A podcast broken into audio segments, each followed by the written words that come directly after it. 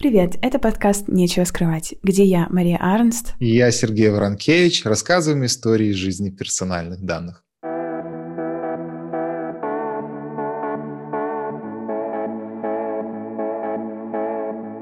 Сергей, привет. Привет, Маш. Я традиционно хочу начать с вопроса к тебе личного.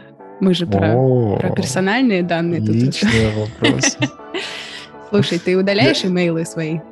Да, да, удаляю. Серьезно?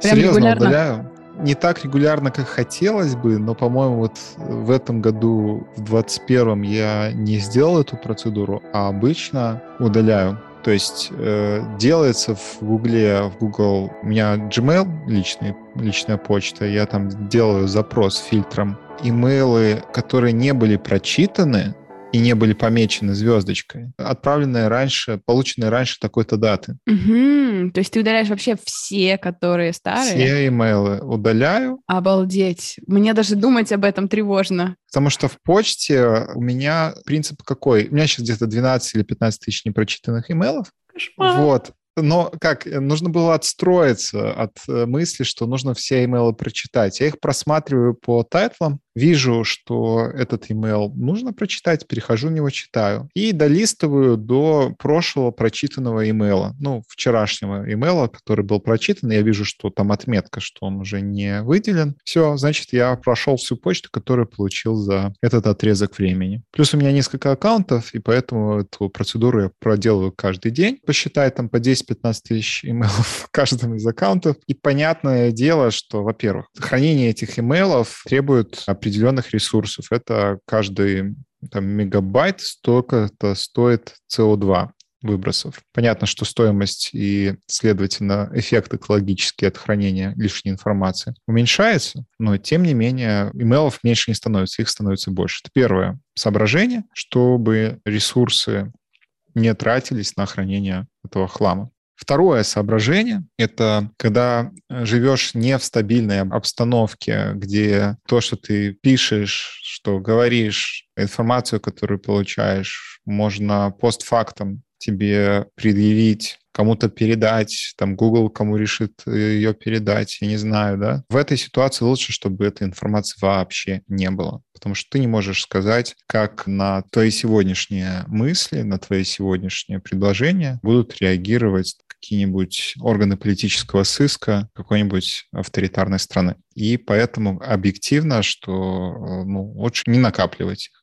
Там все нормально, все этот хлам никому не нужен, в том числе и тебе. Зачем его вообще хранить? Окей, я согласна полностью по всем пунктам, хотя я не удаляю имейлы, точнее, я только вырабатываю у себя эту привычку недавно, причем, что мне эта мысль в голову пришла не сама. Я работала, ну, и до сих пор продолжаю работать с нашим общим знакомым Джейсоном Кронком, и у меня есть аккаунт в его рабочей почте. Его компания, у них есть свой почтовый домен, и в какой-то момент Джейсон мне написал и сказал, что почисти, пожалуйста, ящик. Почему-то у тебя не хватает места. И я такая, странно, не знаю почему. И потом он у меня спрашивает, подожди, are you one of those people who never deletes emails? И тут я понимаю, что, оказывается, весь мир давно уже привык к идее, или большинство людей привыкли к идее, что надо удалять имейлы, зачем их старые хранить. И вот я теперь тоже пытаюсь... Враки. Не знаю таких людей. Ты будешь вторым человеком, которого я знаю, который так делает. Ну, третьего. Джейсона ты же знаешь, правильно? А, Джейсона я знаю, но я не знал, что он тоже этим занимается, такой же, как я. О, круто. Точнее, я такой же, не знаю, кто из нас раньше это начал. Из его выражения звучало, как будто бы это дефолт сеттинг, что надо их удалять, а тут вот Маша одна из тех, кто не удаляет, оказывается. Уважаемые слушатели, напишите, удаляете ли вы свои имейлы, думаете ли вы, что большинство людей так делает. Вряд ли. Я предвижу комментарий, что нет, не удаляете, но вдруг мы на другой планете оказались и думаем про общество, что оно этим не занимается. Для меня эта идея вообще очень близка. Я вообще не понимаю, почему мне это раньше в голову не пришло, потому что хранить весь этот хлам в целом действительно смысла мало. У меня бывают ситуации, когда мне нужно что-то в имейлах найти, когда мне нужно покопаться, найти какую-то информацию или какую-то дату. Особенно если я подаюсь на какие-нибудь визы куда-нибудь, все время нужно что-нибудь, какой-нибудь скан предыдущего паспорта. Мне кажется, я в каком-то выпуске рассказывала, как я подавалась на визу, где нужно было все копии паспортов, которые у меня когда-либо были. Но, тем не менее, это может быть один процент всех имейлов, которые я получаю. Они вот настолько важные, которые нужно хранить. И, скорее всего, они, то, что ты ищешь, оно было отправлено или получено, ну, может, год назад, может, два года назад. И для таких важных имейлов, которые содержат полезную для тебя информацию, есть придумана механика звездочки. Поставил звездочку, все, хочешь, чтобы этот email сохранился. Или флажок. Или флажок клиентов. в некоторых, да. И все, и фильтром удаляешь лишнюю информацию, особенно если ты этот email не читал, это какой-то спам. Ну, я все про свою ситуацию. Кстати, вот этот страх прошел у меня после того, как я, по-моему, выгрузил все имейлы, был такой инструмент Mozilla, не Firefox, а Mozilla Thunderbird, Thunderbird до сих пор есть мейловый клиент, я все эти имейлы сохранил себе в Thunderbird, и фактически у меня на сервере Gmail ничего не оставалось. Я был очень доволен, тем более, что Thunderbird у меня работал на шифродиске, то есть на виртуальном зашифрованном диске, которым был залочен, и я абсолютно себя секьюрно ощущал. И так произошло, что я переустанавливаю винду, этот шифродиск. Полетел. Со своими фотографиями, со своими там курсовыми работами еще с университета, со своим архивчиком весь и заформатировал. И потом не смог даже восстановить, потому что я поздно об этом вспомнил, уже поставил винду на место, которое занимал шифродиск. И так я потерял свой архив. Так вот, может быть, по фотографиям я еще и скучаю. И раз, может быть, в два года вспоминаю, что у меня когда-то были фотографии с какой-то поездки там, в Соединенные Штаты в 2004 году. Но, в принципе, про email никогда не вспомнил, что вот какой-то email нужно поискать, найти и так далее. И когда я это осознал, это прошло полтора года с тех пор, как я это удаление совершил, я понял, что, в принципе, к ним не возвращаешься. Можете даже, уважаемые слушатели... Друзья.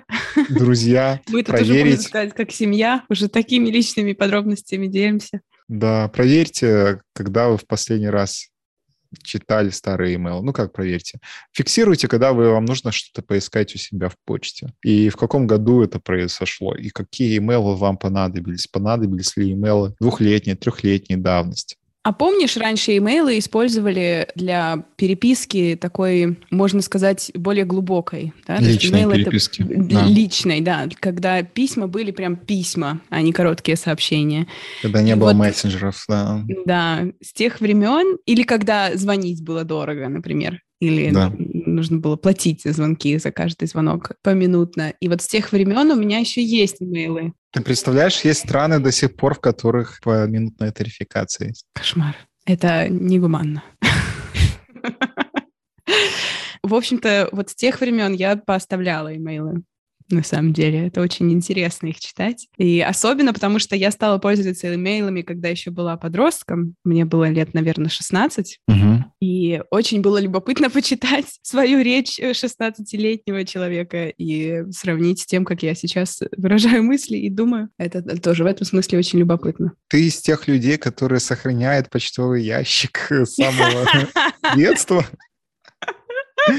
Из тех людей, которые не переименовывают свою почту, не, не передвигаются на другой почтовый сервис? Мне очень повезло в этом смысле, потому что когда я создавала свою первую почту, мне помогал друг нашей семьи, он в IT работает, Петя, если ты слушаешь, привет. Он уговорил меня, что адрес почтовый, там, ромашка 91, это не класс.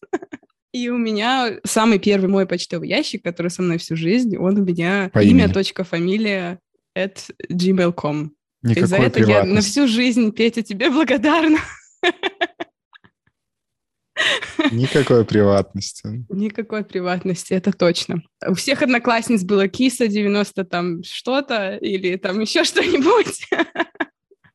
А я думала, что я скучная, а теперь я думаю, что нет. Это была долгосрочная игра. Я помню, у одной из моих руководительниц был личный email Wild Pantera и дальше какое-то там... Класс. Уважуха. Вот это смелость, самая настоящая.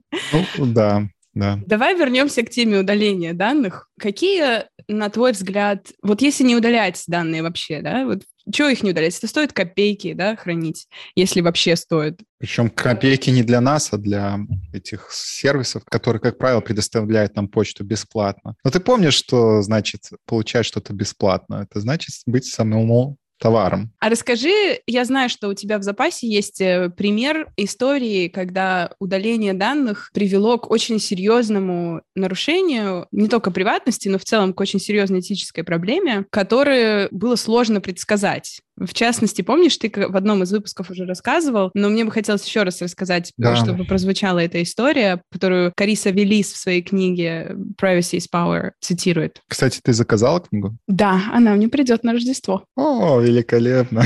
Класс. Всем рекомендуем почитать книгу Карисы Велис «Privacy is Power». И это несмотря на то, что Кариса очень культурно, но отказалась от участия в нашем прошлом GDPR Day. Вот, Кариса, мы не держим на себя зла, Вообще не держим. Вообще не держим за то, что ты не пришла к нам.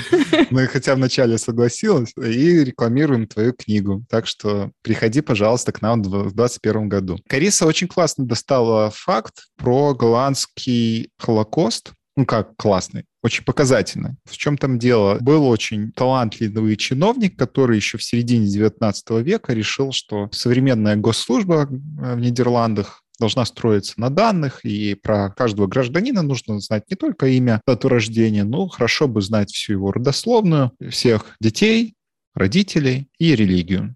И, собственно, и всю эту информацию, да, религию, этническую принадлежность, и информация собиралась в личных делах, карточках каждого гражданина. Потом, ну, соответственно, эти карточки содержали и национальность не только титульной нации, но и религию иудаизм. И когда произошла оккупация, когда фашисты оккупировали Голландию, им, конечно, было очень просто по этой картотеке, которая содержала фактически всю информацию про родство, в том числе про национальность, и кто там, на сколько процентов евреи и так далее, это было видно из этой картотеки, поднять и использовать для того, чтобы людей уничтожать в концлагерях. Поэтому очень быстро, воспользовавшись этой информацией, они застали огромное количество людей, и процент убитых был гораздо выше, чем во Франции. А во Франции, которая сознательно отказывалась от сбора этой информации про национальность, и в госреестрах этого не могло быть. Обычно в эти вагоны попадали люди, на которых донесли соседи. Если соседи не доносили, то у еврейской семьи были большие шансы, значительные шансы в оккупированной Франции выжить, потому что государство не имело информации о их национальности и о их религии. Я сейчас нашла цифры, которые приводит Кариса Велис, и она говорит, что в Голландии где вели вот эти картотеки, где в реестрах значилась этническая принадлежность и религия, было уничтожено 73% еврейского населения. А в соседней Франции, где эта информация не как-то централизованно не хранилась, всего лишь 25. Хотя слово «всего лишь» здесь, конечно, неуместно, но по сравнению с 73% это значительно меньше, конечно. То есть картотеки были очень сильным инструментом в руках нацистов. И вы, уважаемые слушатели, можете спросить нас, а где же здесь про удаление? Да, ведь это фактически про нарушение принципа минимизации данных, лишняя информация собиралась государством. А удаление было в такой истории, когда подпольщики Амстердама договорились с пожарниками, что пожарники не приедут и не будут тушить здание госреестра, которые подпольщики решили поджечь, чтобы спасти часть населения Голландии. Даже несмотря на то, что пожарные не приехали, точнее, приехали с большим опозданием, все, что смог сделать пожар, он смог уничтожить всего лишь 15, если я не ошибаюсь, процентов картотеки. То есть он не смог даже половины людей э, спасти. И вот это еще пример про легкость удаления и способность удалить эту информацию в короткий срок. Моя бабушка рассказывала, она работала секретарем в райисполкоме накануне оккупации во время э, войны, и когда наступали войска, она говорит, прежде чем эвакуироваться, нас заставили сжигать картотеки коммунистов и военнообязанных. То есть они э, занимались в эти годы, когда уже фашисты были уже совсем рядом, они сжигали эту картотеку, сожгли, и только тогда смогли погрузиться и отправиться в эвакуацию. В их случаях они там успели, но учитывая, какой была молниеносной война против Голландии и Франции, то объективного инструмента для того, чтобы бумажные данные уничтожить, не было. А теперь представьте, коллеги, свои системы современной с персональной информацией. У каждого наверняка есть резервные копии. Да даже просто жесткий диск на компьютере, который у нас сейчас по терабайтами уже измеряется. Да.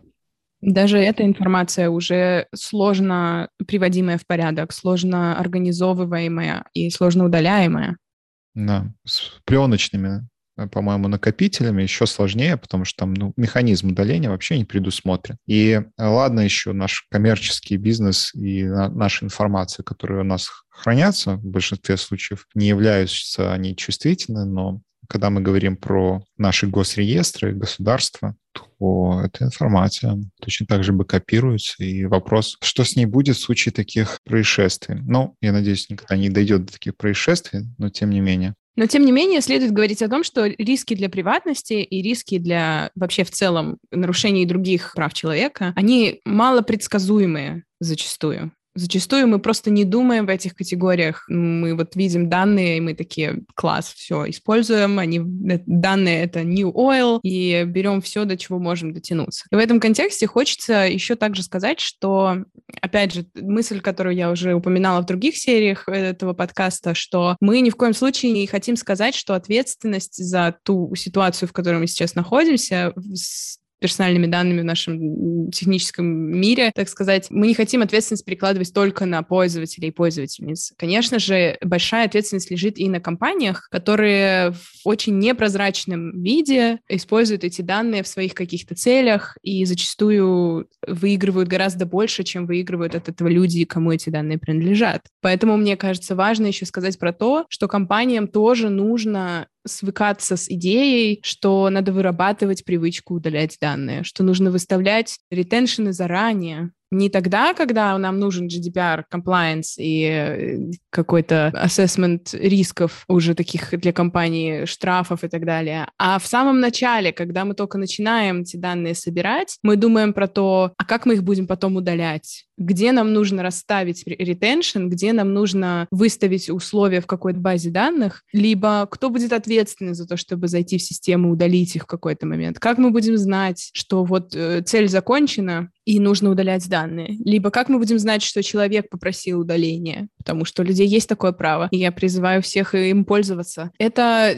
такой сейчас, мне кажется, очень большой вопрос, которым очень многие компании задаются, особенно те, которые быстро растут, потому что в самом начале роста у компании действует принцип сначала делать, потом думать, особенно если это касается персональных данных, потому что там действует принцип э, «мы только за комплайенсом, нам особенно много чего не надо». Потом выясняется, что даже и комплайенс очень сложно достичь, потому что системы настолько сложные. Вот как ты говоришь, что в современном мире информация хранится в таком большом количестве разных э, кластеров, систем, э, вендоров, третьих лиц каких-то, и сложно как-то их между собой связать, понять, навести какой-то порядок, да, постфактум уже, а где какие данные у нас были, а по какой причине они у нас там лежат, как нам знать уже, эта цель достигнута или нет. Поэтому нужно вырабатывать привычку, нужно заранее думать про удаление, нужно причем как-то свыкнуться именно не с той идеей, что нам удалить, а что нам нет, а по дефолту понимать, что удалять нужно будет все. Вопрос только в какой момент. Да, да, безусловно. Я хочу сказать, что чтобы для компании легко принять эти решения, ей нужно исходить из логики, что персональные данные — это не нефть,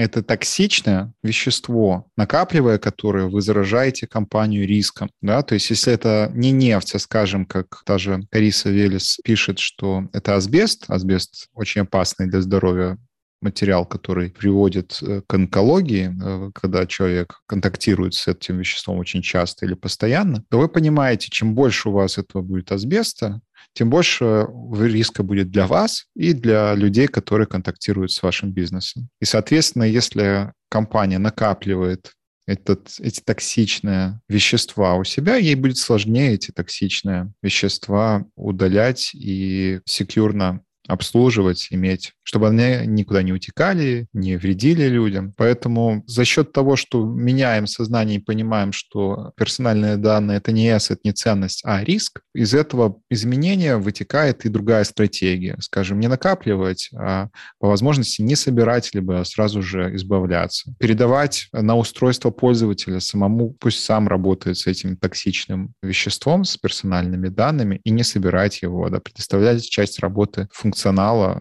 на устройство. Тогда вы, как компания, не имея к ним доступа, во многом и не заражаетесь этим риском. Мне вспомнилось, э, буквально недавно я получил уведомление от Firefox, браузер, который уже встроен на многие privacy функции. И одна из privacy этих функций, Firefox позволяет своим пользователям узнать о том, что их email, который используется для регистрации в Firefox, был скомпрометирован на каком-то сервисе. То есть с помощью различных сервисов в Darknet ищется совпадение, если находится этот email где-то в базах слитых слитой информации, либо если сервисы сообщают о том, что вот их взломали и предоставляют информацию о том, какие именно имейлы утекли, то Firefox вас предупредит о том, что произошла утечка. И вот представляешь, мне приходит уведомление, что ваша личная информация утекла. Я захожу Firefox и вижу две компании, которых я не помню. Вот мне пришлось загуглить, что такое эти сервисы, чтобы выяснить, что один это сервис для генерации вот таких, знаешь, иконок аватаров для сайтов, которые я использовал еще когда-то, когда писал свою кандидатскую диссертацию, у нас было в качестве задания сделать сайт. Я генерировал эту аватарку. Но, к слову, я аспирантуру закончил, дай бог памяти, в 2008 году. И вот с тех пор эта информация, мой email и эта аватарка, которую я сгенерировал, лежала на этом сервисе. То есть я не удалил эту информацию, ну и они не удалили, собственно, тоже. И они не удалили, понимая, что ну, человек, который 10 лет не входит на сайт, а это уже прошло больше 10 лет, явно не вспомнит про этот сайт и даже пароль от него не вспомнит, чтобы войти заново. И смысла хранить этот аккаунт, особенно когда там нужен только email, совершенно нету. Для него легче, для этого человека будет зайти, зарегистрироваться заново, чем восстанавливать этот пароль. Да. С какой стати вы продолжали хранить эту информацию в нарушение принципов не только нового GDPR, но и старой директивы национальных законов Евросоюза и других национальных законов? Не обошлось без комплайнса у нас. Не обошлось без уведомления. Мне нравится нравится, что в этот случай он очень как-то подытоживает главную мысль нашу сегодняшнюю, что если вы просто обычный пользователь или пользовательница, или если вы представитель компании какой-то, пожалуйста, начните вырабатывать привычку удаления данных ваших личных или тех данных, которые вы обрабатываете от имени компании.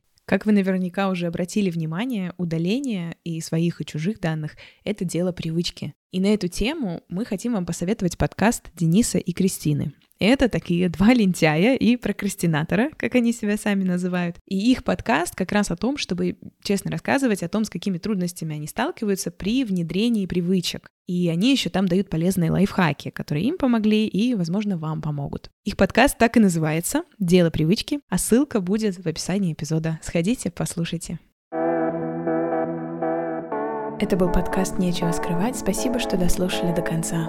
До встречи в следующем эфире.